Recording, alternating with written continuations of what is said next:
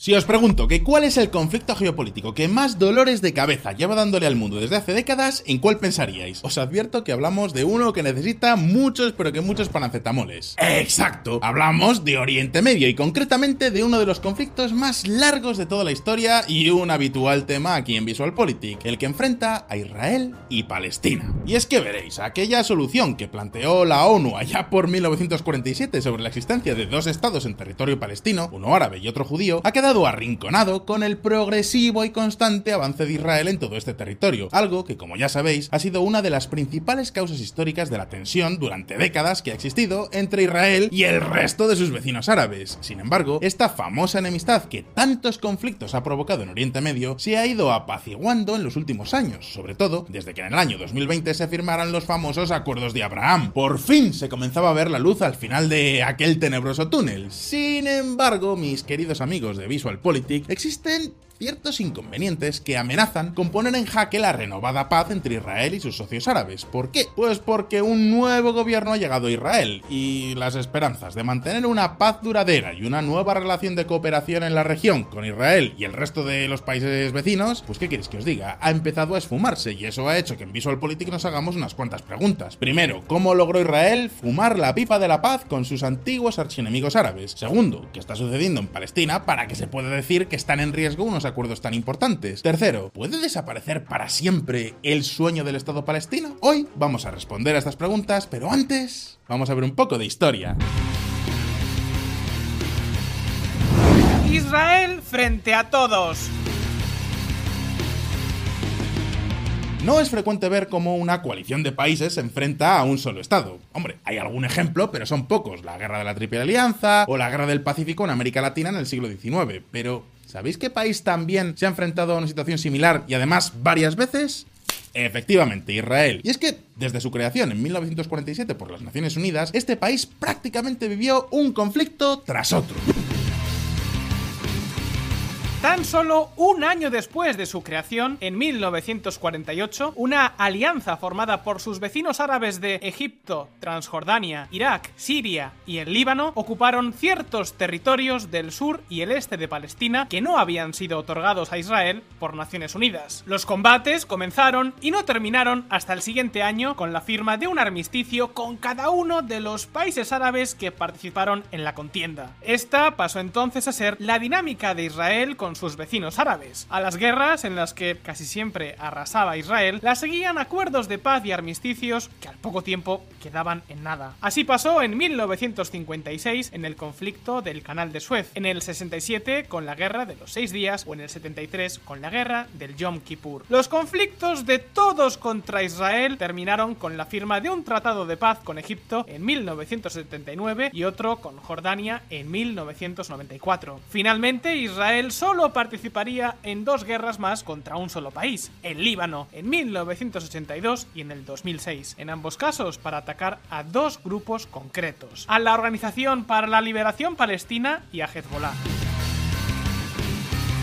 Y desde entonces las guerras entre Israel y sus países vecinos árabes han cesado, pero no así las hostilidades. No, al menos con todos. Sin embargo, Israel mantiene otro frente abierto que prácticamente siempre está caliente, el palestino.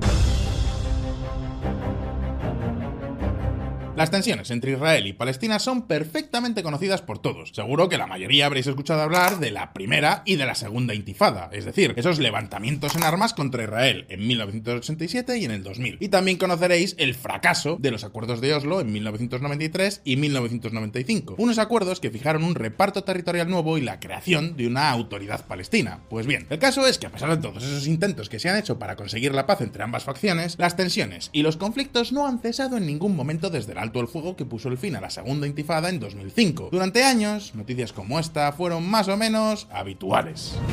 5 de agosto de 2014. Los bombardeos de Israel en Gaza. 400 niños muertos y 2.500 heridos. 18 de octubre de 2018. Siete palestinos muertos durante las protestas de la Gran Marcha del Retorno. No obstante, a diferencia de lo que sucede en Palestina, Israel sí que ha conseguido normalizar relaciones con algunos de aquellos países árabes con los que en el siglo XX no se hubiera podido ni siquiera imaginar tener una cierta amistad. Y diréis, ¿cómo lo ha conseguido? Pues gracias a unos acuerdos de los que ya os hemos hablado varias veces en este canal, los acuerdos de Abraham. Estos acuerdos, promocionados por la administración de Donald Trump, lograron que Israel normalizara su relación primero con Emiratos Árabes Unidos y más tarde con otros tres países, Bahrein, Sudán y por último Marruecos. ¿Y sabéis a quién le ha sentado especialmente mal que se firmaran estos acuerdos? Exacto, a Palestina. Los palestinos entendieron que la firma de estos acuerdos por parte de países árabes rompía el compromiso firmado en la Iniciativa de Paz Árabe de 2002, un compromiso que prohibía a todos los países árabes normalizar relaciones con Israel, al menos hasta que se declarase el Estado palestino. Así que, como os podéis imaginar, si las relaciones entre Israel y Palestina ya eran tensas, estos acuerdos hicieron que los nervios estuvieran a flor de piel y que los conflictos entre ambos se intensificaran. 4 de mayo de 2021. El gobierno palestino protesta ante el Tribunal Penal Internacional por la orden de desahucio en un barrio de Jerusalén Este. 22 de agosto de 2021. Israel bombardea a Hamas en Gaza, tras choques en una nueva protesta en la frontera. Los enfrentamientos continuaron en 2002, un año que se convirtió, según las Naciones Unidas, en el año más sangriento del conflicto, ni más ni menos que desde el fin de la Segunda Intifada en 2005. Claro, que en este año 2023 todo apunta a que podríamos estar ante un nuevo récord, patrocinado en esta ocasión por un actor concreto y muy particular, el nuevo gobierno de Israel. Atentos.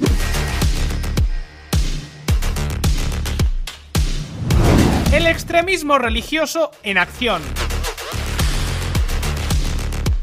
Muchos esperaban que en el año 2023 se calmaran de nuevo las aguas entre Israel y Palestina, pero nada más lejos de la realidad. Los conflictos han continuado. Por ejemplo, el 27 de enero, Palestina registró el asesinato de nueve palestinos durante una redada militar en el campamento de refugiados de la ciudad de Jenin, en Cisjordania. Era un campamento que estaba utilizado por la yihad islámico-palestina como base, pero es que ese mismo día, siete israelíes fueron asesinados fuera de una sinagoga en Jerusalén. Pues bien, esta es la dinámica que ha estado dominando en lo que llevamos de 2023 una dinámica que va de mal en peor. Y la pregunta es, ¿a quién señalan todos los analistas como el gran culpable de esta situación? Pues mis queridos amigos de VisualPolitik, en este caso se señala habitualmente a un actor muy concreto, el nuevo gobierno liderado por un viejo conocido de este canal, Benjamin Netanyahu.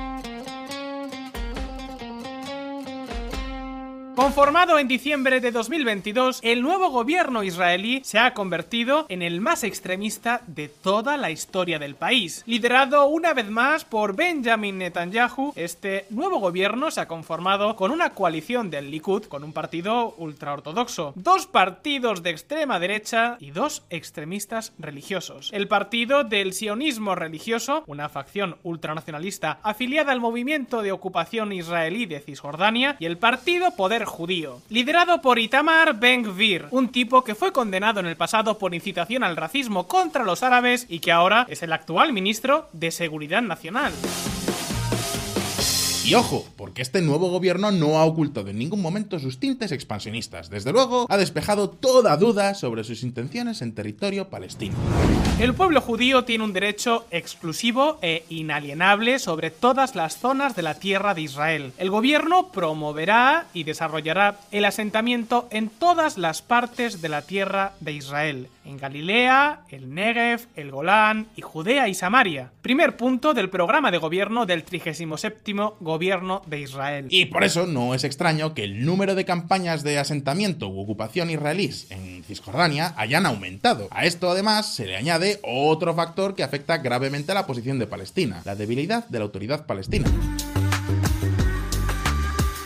Y es que, veréis, el descontento de todos los palestinos con esta autoridad es general. Actúa como una especie de policía particular de Israel en Cisjordania, en parte porque su líder, Mahmoud Abbas, piensa que la violencia no es productiva para las inspiraciones palestinas, lo cual está muy bien, pero también porque de lo contrario dejaría de recibir financiación de Estados Unidos y de la Unión Europea. Por eso, para evitar la violencia, ha llegado a amenazar e incluso a atacar a los propios palestinos a los que se supone que debe defender. Y no solo eso, las operaciones de Israel de ocupación en Cisjordania hacen que muchos palestinos piensen que la autoridad palestina es cómplice de Israel. Por eso, algunos analistas están planteando que es muy posible que los palestinos quizá comiencen una tercera intifada, pero ¿sabéis qué?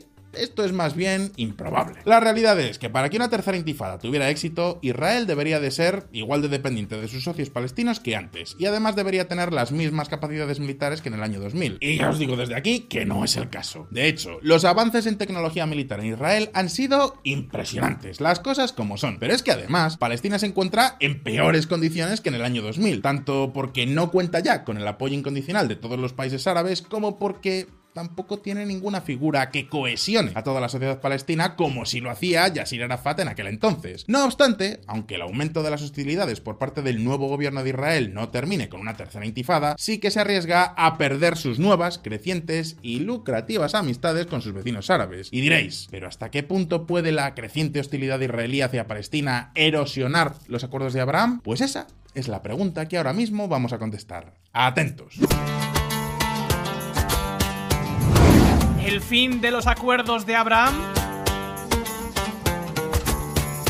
Seguro que muchos a primera vista pensaréis que si los acuerdos de Abraham se disuelven, no habría un gran impacto, no sería para tanto, ¿verdad? Al fin y al cabo, pues simplemente volveríamos a la dinámica anterior. Pero, ¿sabéis acaso lo que han supuesto estos acuerdos para Oriente Medio? Sí, vale, la normalización de las relaciones entre Israel y algunos países árabes. Pero, ¿qué ha significado todo eso? Pues entre otras cosas, noticias como esta. Israel registra un récord de exportaciones de defensa de 12.500 millones de dólares, el 24% de ellos a socios árabes. Efectivamente, mi querida comunidad de VisualPolitik, gracias a los acuerdos de Abraham, Israel ha disparado sus ventas de armas. Por ejemplo, con Emiratos Árabes Unidos han exportado los sistemas de defensa aéreos Barak y Spider, lo que ha hecho que este comercio entre ambos países haya aumentado de los 180 millones de dólares en 2020 a los 1000 en 2021. Y no solo eso, incluso han podido cerrar un acuerdo de libre comercio con el que se espera que alcancen los 6.500 millones de dólares para finales de esta década. Ahora bien, estos acuerdos no solo han generado importantes beneficios económicos, sino que también han servido para presentar un frente común contra la que hoy es considerada por muchos como la mayor amenaza de la región, la República Islámica de Irán. Muchos de los países del Golfo Pérsico han pasado la cuestión palestina a un segundo plano y han comenzado a centrarse en Irán y los retos en seguridad que este país representa para su propio territorio. Y como es natural, en este contexto, tener acceso al avanzado armamento de Israel es una gran baza para hacer frente a Irán.